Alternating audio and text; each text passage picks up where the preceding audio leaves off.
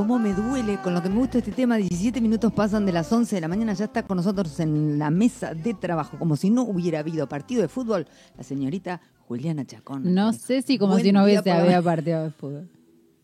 No sé. Ya quedó claro que Hola, sí. ¿qué tal? ¿Qué tal? ¿Cómo le va? Creo que sí, que Bien, ya nos quedó derrotada.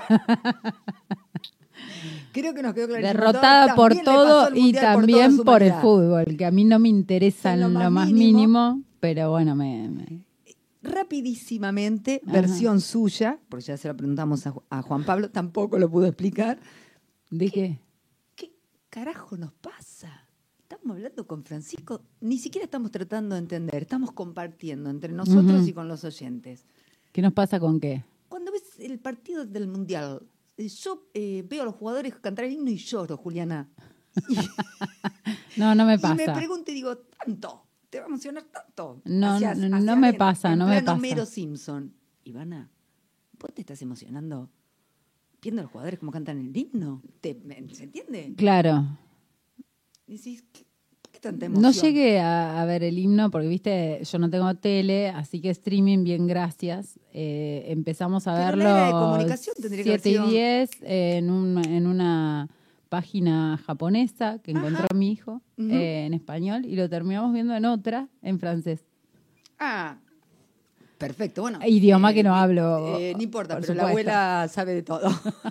en la casa donde la abuela. No, eh, la idioma. emoción fue esa, esa este, que la panadera me diera una docena y media de, ¿De facturas? facturas que no eran las que, Que yo no eran había. Eh, o sea que la- se, se juntan, viste que se junta un montón, eh, se junta el preparativo. se a mí, la verdad, sinceramente, con todo el respeto del mundo, el fútbol no me conmueve demasiado. Pero yo creo que Pero acompañé, acompañé a adelante. mis hijos, mi hijo menor durmió con la camiseta argentina, despertó con la camiseta argentina, se abrazó a una copa de plástico que tiene durante la derrota, cuando ya era derrota, a tu hijo.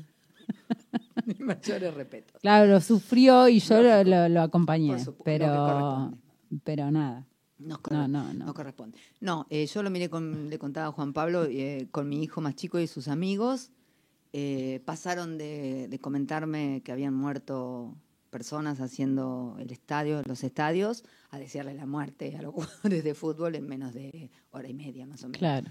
Eh, vemos como todas las gamas, ¿no? Nos pasa, yo creo que ahí, ahí tiramos un montón, ¿viste? De lo que nos pasa también, ¿eh? Esto es lo que decíamos. Pero con- bueno, acá eso se lo dejamos a Sol Estefano, que, que sabe mañana más le del a tema. preguntar. Pero creo que, bueno, es, es más fácil hablar de fútbol que del dólar.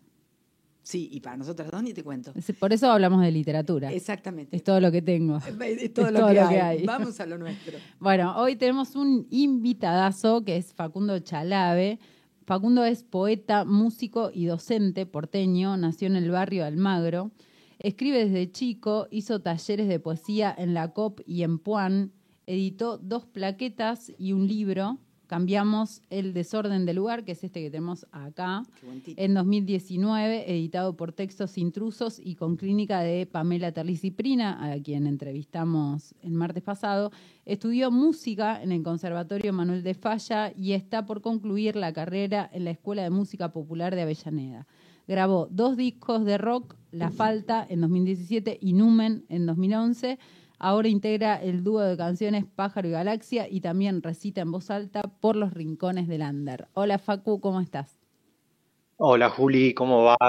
Bien, acá contentas de tenerte. ¿Vos cómo estás después del partido?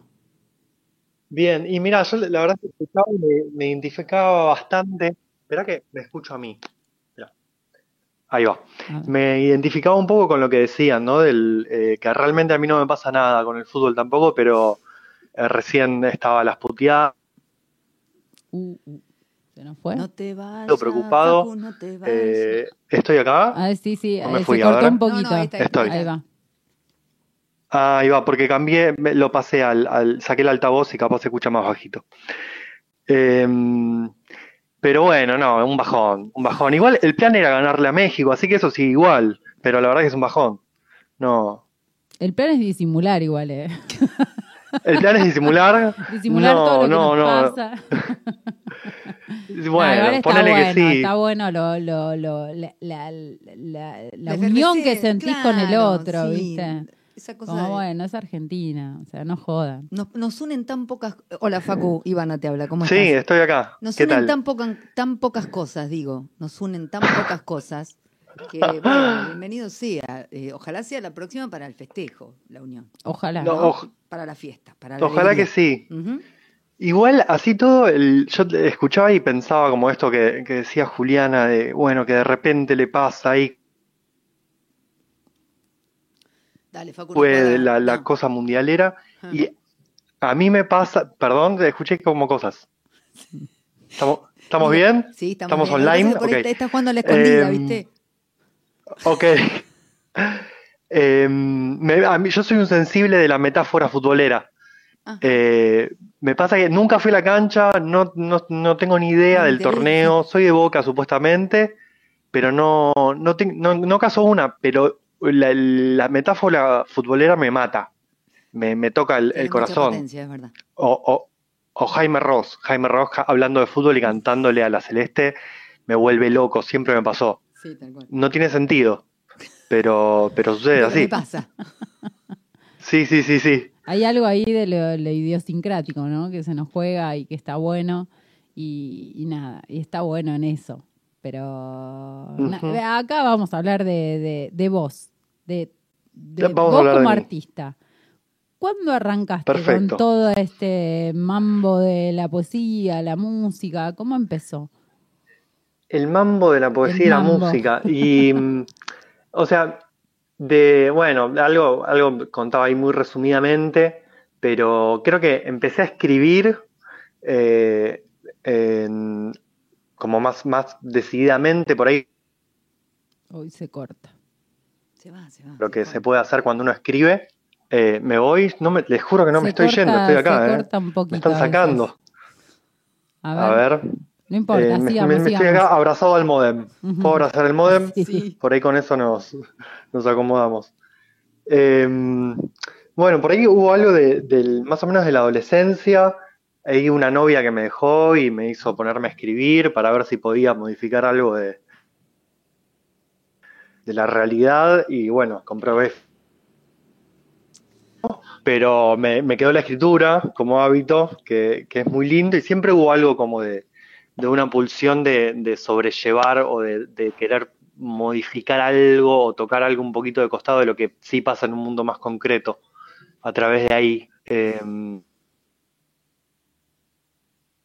y, y- de ahí no, no voy a decir que no pude parar porque paré, em, siempre paro, pero, pero saber que eso está y que se puede hacer fue muy, muy aliviador en muchos momentos claves.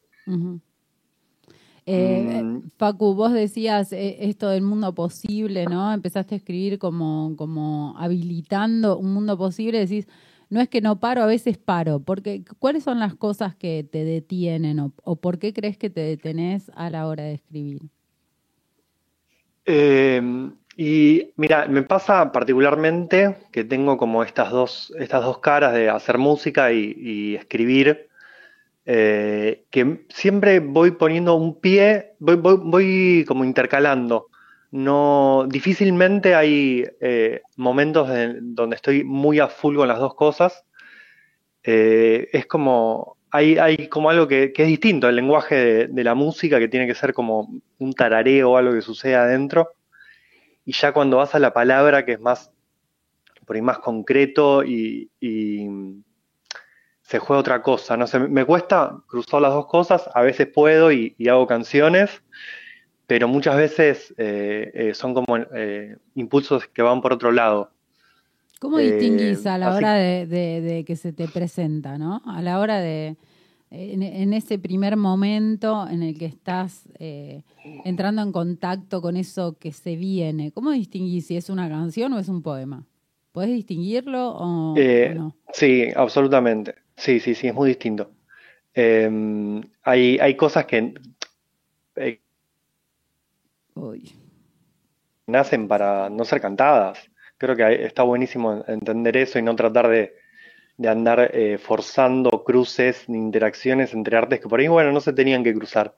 Y, y me encanta el, cuando viene ese diálogo interno, como ese murmullo que uno tiene cuando está escribiendo y que la musicalidad o el, peso aparece por, por, la frase misma o por eh, un, más un decir, como esa cosa de la voz hablada y no está, uno no, está pensando en, un acorde, en una melodía o en, un proceso así, que, que, yo por ahí a ese lo, tengo más, más mecanizado desde lo técnico, porque bueno, es el, el área en el que más en la que más herramientas, como desde la academia, puedo decir que tengo.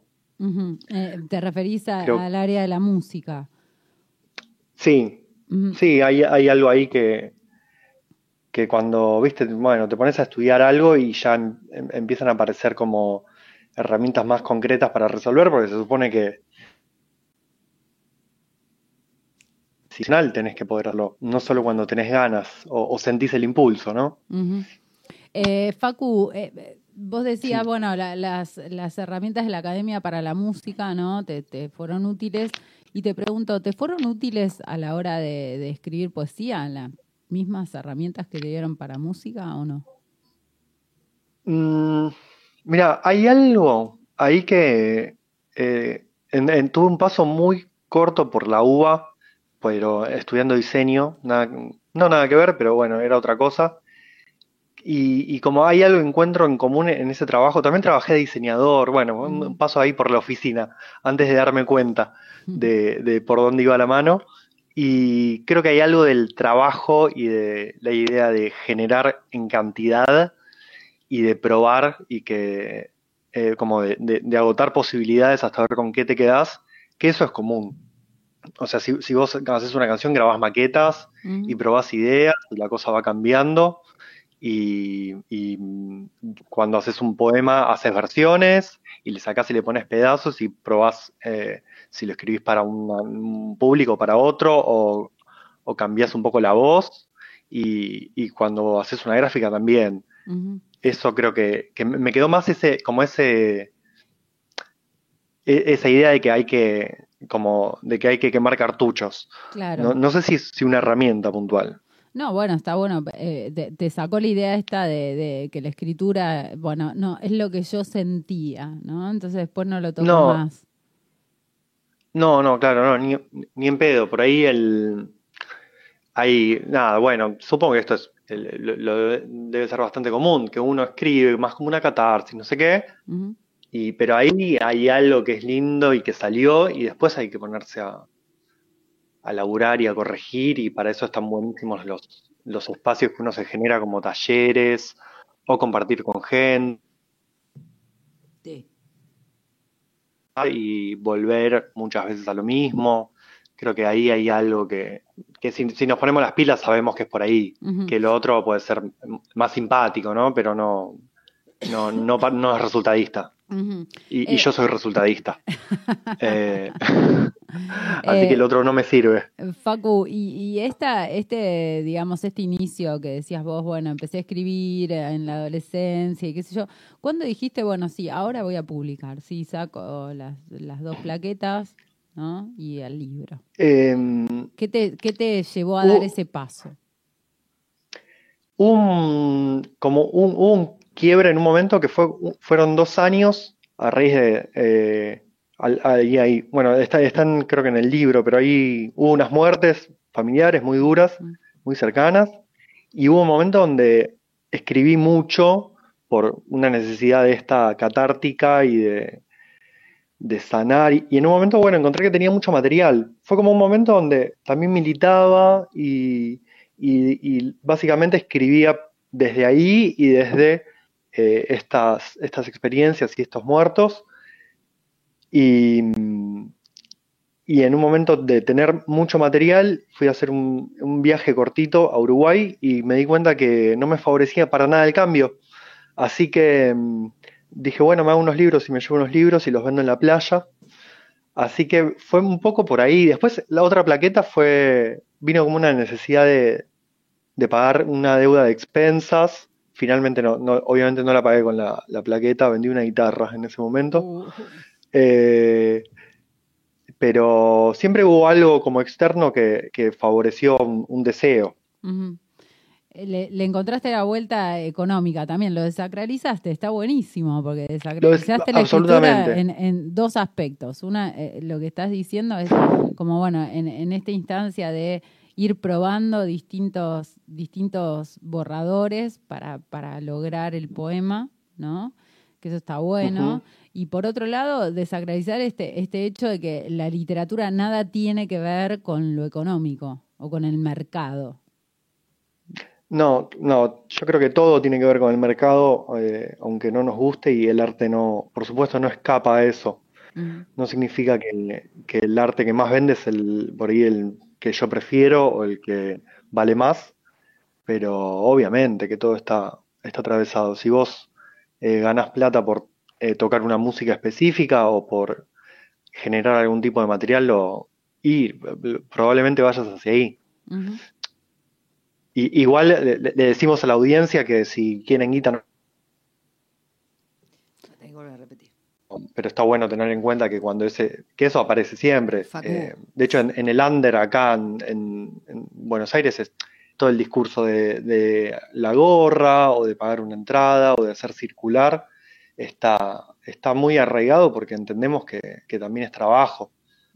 Eh, así que sí, Claro, claro que lo atraviesa el mercado. Vos decías, recién estabas diciendo, le decía a los, oyentes, y justito se cortó. Si quieren, dedicarse a ah. esto, no sé qué ibas a decir. Ah, bueno, justo dije la parte, les di el secreto. No, decía que si, si quieren hacer guita no es por acá, pero que desde ya hay algo de, de, bueno, sí, claro, se puede ganar plata haciendo arte porque también estás vendiendo un producto de repente, sobre todo cuando tenés un libro que es algo físico, ¿no?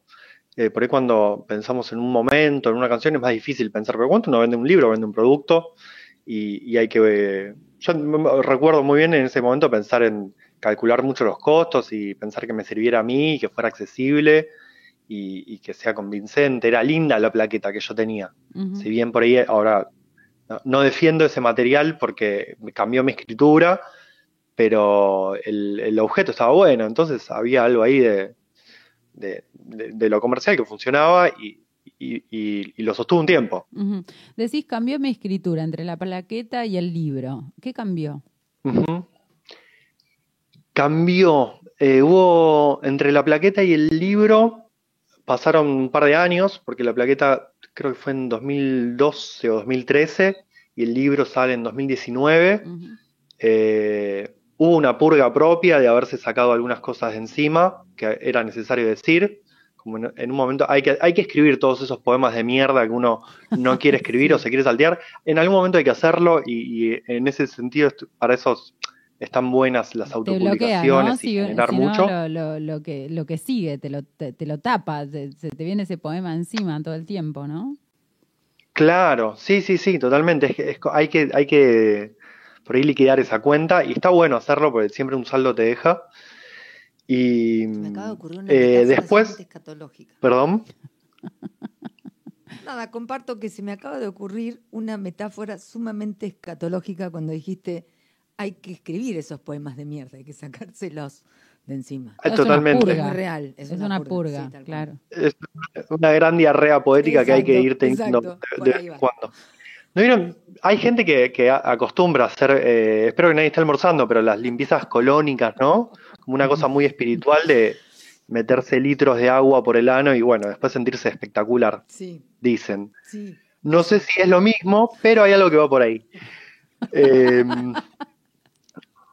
bueno, en este caso, el, quizás mis litros de agua por el ano fueron un, taller que hice en, en, Puan, muy desde afuera, porque no, soy puaner, no, no tengo, la verdad que no, no, tuve nunca ese, ese impulso o, ganas de meterme tanto, pero mm, hice unos talleres de, escritura. Eh, ahí conocí a una poeta que se llamó eh, Bea Lunasi, que, Lunasi, sí, que después a través de ella conocí a Pame, a Pame Terlisi, y, eh, y la consigna era escribir muchísimo.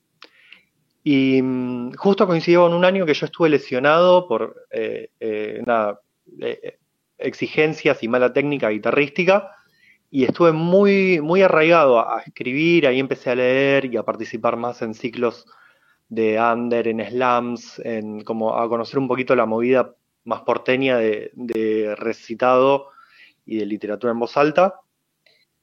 Y, fueron dos talleres que hice en, dos años donde eh, se me presentó, se me presentaron otras voces, otra manera de laburar y de pensar y, realmente ahí sí, ahí te, te despegás del material. Em, al segundo taller que fui, que fue bueno, finalmente con Pame Prina, poeta increíble, amiga que quiero muchísimo y con la, cual ahora estamos compartiendo un proyecto. El martes pasado, así que ya, la conocen. Ah, tremenda. La conocen. Pame es una bomba. Yo le, escuché leer un cuento de costado, quedándome dormido en una especie de ceremonia medio pacata de un certamen de, literatura y de no sé qué, que, con menciones y esas cosas. Y, y, estaba muy embolado y cuando Pame abrió la boca y se puso a leer un cuento, me quedé de cara y, ahí la seguí en las redes y enseguida me, me arrimé a ella con, con la idea de que tenía un libro terminado, que bueno, finalmente no quedó casi nada de ese libro. Eh, Apareció el ojo de, Pame, ¿no? Debe, estar. apareció, sí, apareció el ojo de Pame y, la verdad que una, una experiencia de taller muy linda.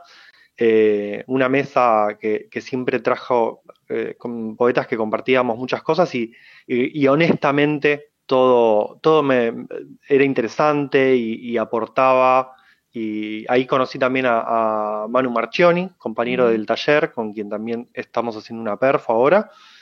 Y, me pasó algo parecido. Cuando em, empecé a escuchar esas voces, me, me hicieron ir para otro lado y, lo agradezco, estuvo buenísimo. Vos decías en un punto que empezaste a, dar vueltas en algún momento por el under eh, y a escuchar los, la, literatura oral, digamos, esos recitados de poesía.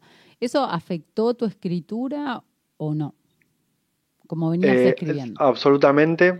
Como dije hace un rato, yo soy resultadista y me gusta ganar y que es algo que no me sale muy seguido prácticamente en nada, pero me gusta y eh, cuando empecé a ir a los ciclos estos de los slams, que es por ahí la palabra tabú en una esfera ¿no? de, la escritura donde eh, nos ponemos a veces más intelectuales y, más leídos y bueno, y menos gritones también. Em, hay, hay, un chiste que es como dice que están los ciclos de la gente que no sabe escribir y los ciclos de la gente que no sabe leer. Eh, y, hay algo de eso, ¿no? Como que por ahí vas al slam y, y tomás birra y escuchas gente y te cagas de la risa y, a veces eh, eso lo podés disfrutar y a veces es una cagada total. Y bueno, fue una noche más, viste, que saliste y podías ir a cualquier lado y fuiste ahí.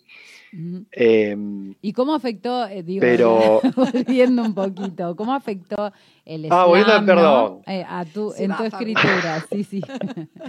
Vos decías, yo soy resultadista, sí afectó, porque ¿de qué, de qué te diste cuenta? Em, me di cuenta de que había un otro escuchando, eso fue clave. Eh, entonces, en, el momento de la oralidad, eh, no podés ser lo solemne o lo serio que pretendés o que podés ser en una lectura por ahí más íntima cuando le lees a, una persona sola en una casa y, que realmente es algo escénico que eh, y es otro área, y, en ese momento es innegable la escena, que es lo que esta gente del slam maneja muy bien, y, bueno, y hay que tomar, hay que, hay que estar permeable a eso porque produce un efecto. Y, después algo del gancho, eh, yo creo que, está mal admitirlo, y, es una de, por ahí mis, yo, yo trancé ahí, yo, a mí me gusta el gancho, y, busco que eso aparezca en poemas. Después depende del contexto, eso puede estar más o menos, pero no, no podemos negar que, funcionan algunas partes de poemas y, se aprovechan. Totalmente. En, algún punto esta, este contacto con la literatura oral fue el inicio para que empezaras a hacer performance. Digo, vos, Pamela y Manuel, por ejemplo, hacen una performance sobre algunos poemas de Pamela. Digo, ¿fue, el inicio, el contacto con el slam o ya lo venían laburando? Em, no, o sea, personalmente aparece ahí eso. Eh, aunque me acuerdo de mis primeras lecturas donde yo iba más serio y darme cuenta que me gustaba mucho más la gente que eh, entraba en una actitud escénica. Y eso fue previo a, esto, esta época. Eh, una, fue una etapa de slams. y sí, sí, sí, fue. Por ahí da como un concepto de pensar que hay algo que tiene que ser escénico y que hay que sostener la atención de, hay que convencer al otro de que vale la pena eh, eh, quedarse escuchando, porque si no, nos vamos afuera a tomar birra y está perfecto. Claro. Em, entonces, eso es todo el tiempo eh, estamos queriendo el amor del público, ¿no? bueno, el artista y, el ególatra andan ahí como. ¿No? El ególatra. Claro, digo, en un punto el ego y el narcisismo del artista siempre está. Si no, no habría escenario. Sí, igual lo, yo lo pienso desde, el ego y el... ¿Cómo? Digo, además de ser una dádiva, ¿no? Una dádiva no en el sentido de alguien de superioridad que le da a otros, sino alguien que, que brinda lo, lo, que tiene hacia otros. Eh, además de eso, hay como una necesidad de vuelta, ¿no? De, de, que el otro diga, che, qué bueno. O, o me eh, eso, eso desde ya. Sí, y, a mí, mira, lo de la dádiva me, me, cae en un lugar más romántico donde últimamente no siento tanto que, donde no pongo tanto el arte, ¿no? Como algo maravilloso y mágico que uno da, sino yo siento que cuando estoy en escena automáticamente estoy en deuda. Eh, porque estás, estás tomando la atención de, alguien. son minutos, minutos de vida que la persona por el compromiso, porque está ahí, ya te está otorgando. Y es como, bueno, algo, algo con eso que más o menos valga la pena y que tratar de hacer. A veces sale, a veces no, pero mm, siento que, lo siento al revés, siento que uno eh, le, debe al público enseguida cuando le pide la mirada. Total. Sí, está bueno, está bueno ese concepto. Bueno, Facu, no, no, no quiero que nos demoremos y, quiero que los oyentes eh, sepan de, tu escritura, claro, oigan algunos de tus poemas. Lástima que no, que no se ve, ¿no? Porque Facu es, buenísimo lo que hace en el escenario, pero de todas maneras lo vamos a captar desde la voz. Perdón, ¿qué hace si usted Y es más, es más eh, una poesía más performática, digamos, más actuada, más, más eh, eh, no, no es la lectura leída. Bien. Yo creo que algo, algo de eso vamos ah. a notar. Bueno, ojalá. es lindo el, oh. Creo que ahí estamos leyendo, no sé si a vos te pasa, Juli, eh, que cuando buscamos la mirada también eh, es muy lindo. Entonces ahí aparece, hay que negociar si uno va de memoria o, y sosteniendo la, mirada o, se queda en el papel. Eh, pero eso también lo experimenté y, me lo quedo. Bueno, ¿qué tenés em, por ahí para compartirnos? Dale. Sí. A ver. Esto se llama Gusanos. Y dice así, tienes un poema de tres partes. Dice, uno. Cada vez que un maestro titular se enferma, saco en cuotas algo que pago con mis horas de suplente. Buenos días, soy un tornillo que une desgracia ajena con beneficio económico.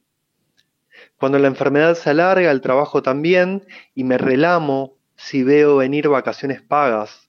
A veces me siento un miserable. Soy casi una empresa fúnebre, como mi tío, Washington, ese ángel al revés que abandonó a su hija, olvidó a sus hijos y siempre se hace amigo de octogenarias sin familia. Todas terminan en su home banking. Un tornillo entonces que une decesos con expropiación. Tengo un plan para redimirlo. En la cena de fin de año le sonrío como un chico y le pido a la muerte que mejor la próxima lo deprede a él. 2.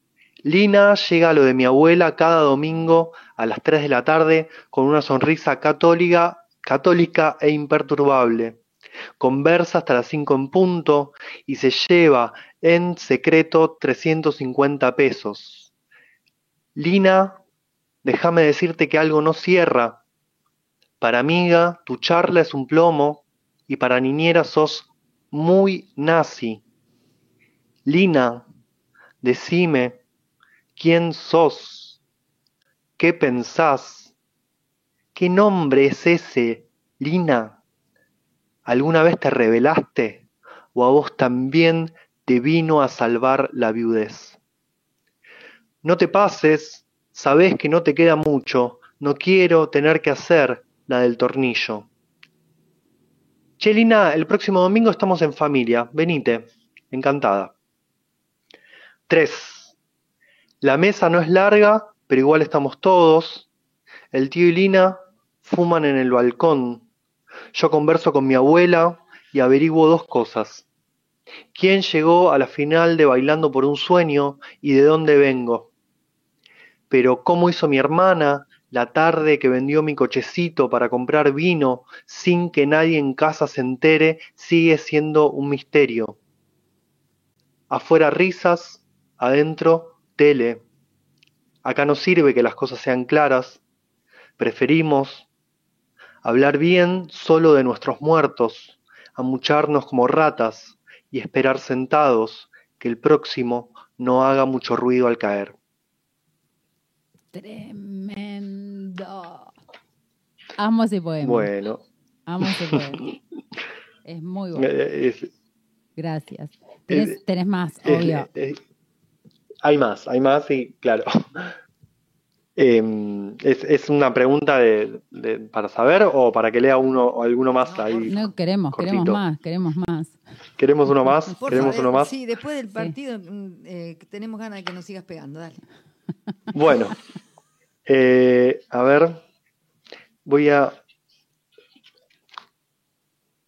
me- me- Prolijamente y en familia, como recién. a la memoria y ahora estoy leyendo. Sí. A ver, espera que estoy buscando uno que no Tranqui, aparece. busca tranqui. Acá vamos Eh, no, tiempo. no tan tranqui porque eh, lo dijimos lo del público. Ahí está. Ahí va. Este se llama Tanque de buceo, también del libro. Dice así. Tomé el amor que todavía me podías dar. Lo pinté de blanco y lo repartí entre varias personas que me lo devolvieron como cariño, sexo, comida, discos. Garanticé que siempre hubiese alguna para atajarme en mis caídas voluntarias. Abandoné todo lo que requería un esfuerzo omití las canciones que te otorgaban superioridad numérica en mi casa. Sobreviví en la decencia y el fracaso. Lo estiré tanto como pude. Terminé en la calle con un cartel que decía, cuando la solución está en mí, el problema soy yo. Yo necesito un Otro, Otro. otro. A ver, sigo, sigo, sigo por ahí. Em, voy a leer uno que se llama Atanic Pack. Y dice así. Si nada es más parecido a un genocida que un jubilado, si lo que separa un cumpleaños de un velorio es la temperatura del protagonista, si toda belleza esconde algo de fascismo y todo lo progre algo de berreta, quizás la única forma de mejorar la especie sea dejar el porno un tiempo, ganarle terreno a los clichés y purgarse. El resto de las cosas van del ahogo a los mantras, de los mantras al fitness, del fitness al fármaco. Omitimos que la enfermedad del latido del corazón se llama vida. Tremendo, Facu, tremendo, tremendo, tremendo, tremendo, tremendo. Uno más, uno más, sí, uno más. Uno más, Sí. uno más, a ver. Eh, bueno, voy a leer el que abre el libro, que eh, por, por algo está ahí, así que lo vamos a leer. Obvio, vamos con eso. Eh, se llama recordatorio. El amor es un proceso químico, el deseo es publicidad, la magia no existe, el alma es un concepto, la energía es la capacidad de realizar un trabajo. Tenemos solo cinco sentidos. Lo único permanente es la ausencia. Si no trabajamos, no comemos. Si no comemos, nos morimos. Si nos morimos, no es tan grave. Soñar no cuesta, pero tampoco soluciona. A las redes sociales les sobra el adjetivo. Los hijos de la mierda también fueron chicos corriendo por un patio. Las fiestas no son tan divertidas y el escepticismo es la fe de los cagones. Gracias, Facu. Mil gracias. ¿Cuándo se viene el próximo? Gracias, Juli, a vos por la invitación. ¿Cuándo se viene el próximo, poemario? El próximo poemario, y creo que falta un poco todavía. Hay cosas dando vueltas, y pero creo que falta um, un momento de encerrarse y, trabajar y después hacer eso más arduo. Bien. Eh, pero va a venir, va a venir y nosotras vamos a estar atentas para que pases por acá a presentarnos el libro. ¿Dónde pueden conseguir los oyentes Cambiamos el desorden de lugar? Eh, uf, cambiamos el desorden de lugar, ahora quedan poquitos y la mejor forma y la más rápida es eh, pidiendo no, pero justo se cortó el audio. Pero que, pará, se cortó justito. Siempre, Justo los momentos clave. Hay una fosa, hay una fosa. Hay una fosa que la pasamos y, enseguida conectamos. Eh, em, de, la tirada que hice no quedan tantos ejemplares, así que la forma más directa es escribiéndome a través de Instagram, probablemente. Y si no hay algunas librerías donde textos intrusos tiene, tiene ejemplares acá en Capital, que eso hay, hay que preguntar un poco mejor, la verdad. Bien, eh, tu cuenta de Instagram es ¿eh? Facu Chalabe. Facu Chalabe, es mi cuenta de Instagram. Así que quienes quieran el libro, el librazo, eh, búsquenlo y se lo piden y, nada, lean a Facundo porque es genial. Muchísimas gracias por acá, por pasar por acá, Facu, y bueno, espero que pronto nos crucemos por algún lugar. Dale, Juli, espero que sí y muchas gracias por la invitación. Un abrazo. Un besote grande. Gracias, Facu. Chau, chau. Bueno, como siempre, Juli, una vez más, eh, hay veces que son más duros que otros, algunos poemas. ah, sí, sí, sí, eh, sí, siempre. No tiene nada que ver el mundial con esto, lo que quiero decir. Este, este pegó. Sí. Este pega. Sí, sí, sí. Pega fuerte. Viste que hay algunos que pegan más suave, otros pegan más fuerte. Y depende de la perspectiva, ¿no? sí, eh, es, es crudo. sí, sí, sí, sí. crudo. Bueno, eh, cuando saque otro libro, mm, estaría buenísimo Lo traemos otra tenerlo vez en el aire nuevamente. Gracias a vos, como siempre. Besos a los chicos, al que se agarró a la copa, sobre todo un beso muy, muy grande para, la copa de platino. Se llega a enterar de esto y me manda. Mándale un beso grande, no importa, si te la eh, 55 minutos pasan de las 11 de la mañana, pasó Juliana Chacón en Kilómetro Cero.